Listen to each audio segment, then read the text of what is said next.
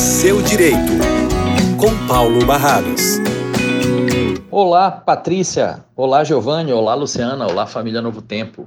Hoje nós vamos responder ao questionamento de Paula Cristina. Ela não falou de que estado é, mas enfim, sinta-se abraçada, querido ouvinte, fraternalmente abraçada. E diz a, a Paula que a reforma trabalhista tirou muitos dos direitos dos trabalhadores. Pergunta se eu concordo. E ela fala, é, pergunta, o que fazer para recuperá-los? Bom, Paula, eu concordo em gênero, número e grau. Reforma trabalhista tirou muitos direitos dos trabalhadores. O que o trabalhador tem que entender é o seguinte, que isto é uma relação triangular. Existem três lados. Existe o lado do trabalhador, com suas obrigações a cumprir e suas, seus direitos, suas vantagens. No outro, no outro polo da relação, nós temos o patrão com os seus direitos e suas obrigações a cumprir. E no outro polo da relação, nós temos o Estado, com suas obrigações a cumprir e com seus direitos. Então, o trabalhador ele vai ter a obrigação de trabalhar, de produzir na empresa, dentro daquilo para o que ele foi contratado, mas ele vai ter direito ao salário, à associação sindical, à inscrição na, na Previdência e, e alguns outros direitos licenças, etc. Que isso aí são direitos previdenciários. Do outro lado, o patrão, ele vai ter a obrigação de pagar pelo trabalho e pelo pelas parcelas é, encargos sociais desse trabalhador, mas vai ter direito ao trabalho dele, que organizadamente com outros fatores de produção vai trazer o lucro para o patrão.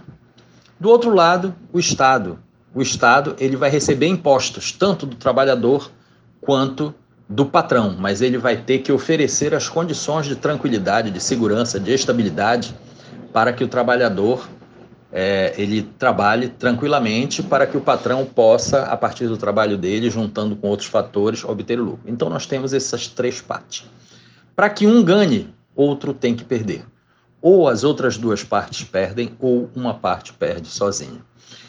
Então, é, no caso da reforma trabalhista, o, o poder público entendeu que o trabalhador tinha muitos direitos, inclusive chegou a ser é, veiculado pela imprensa é, frases como o trabalhador tem que decidir se ele quer direitos ou se ele quer emprego. Ou seja, em outras palavras, disse: se o trabalhador quer emprego, tem, tem que abrir mão de direitos. O que não é verdade. E isto aí, na verdade, é porque os outros dois polos da relação querem ampliar suas vantagens. E aí sobrou para quem? Para o lado mais fraco, sobrou para o trabalhador. E aí o Congresso, o poder público é, executivo, fez a proposta e o Congresso Nacional aprovou a proposta dentro do trâmite legislativo e diminuiu os direitos trabalhistas. Como resolver? Como recuperar isso?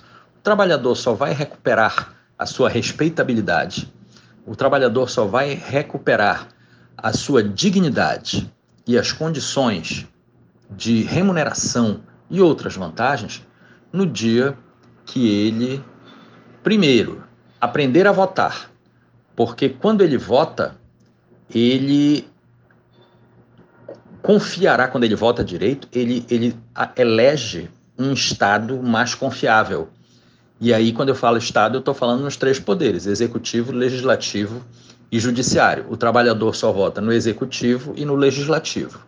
Tem que prestar atenção, tanto no seu candidato aos cargos do executivo quanto aos do legislativo. Do legislativo é o que faz a regra e de repente pode mudar a regra em desfavor do trabalhador.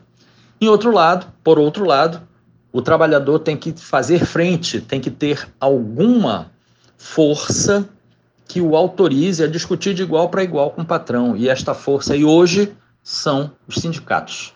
Então, o trabalhador tem que levar a sério a sua organização sindical e cobrar do seu sindicato para que ele seja sério para que ele não seja mancomunado com o patrão, senão toda a categoria terá prejuízos. Então é isso, Paulo, é a partir da participação, da, da sua cidadania, da participação em sociedade, que você, eu, todos nós conseguiremos tornar esta relação tridimensional aí, que tem três lados, esta relação mais saudável.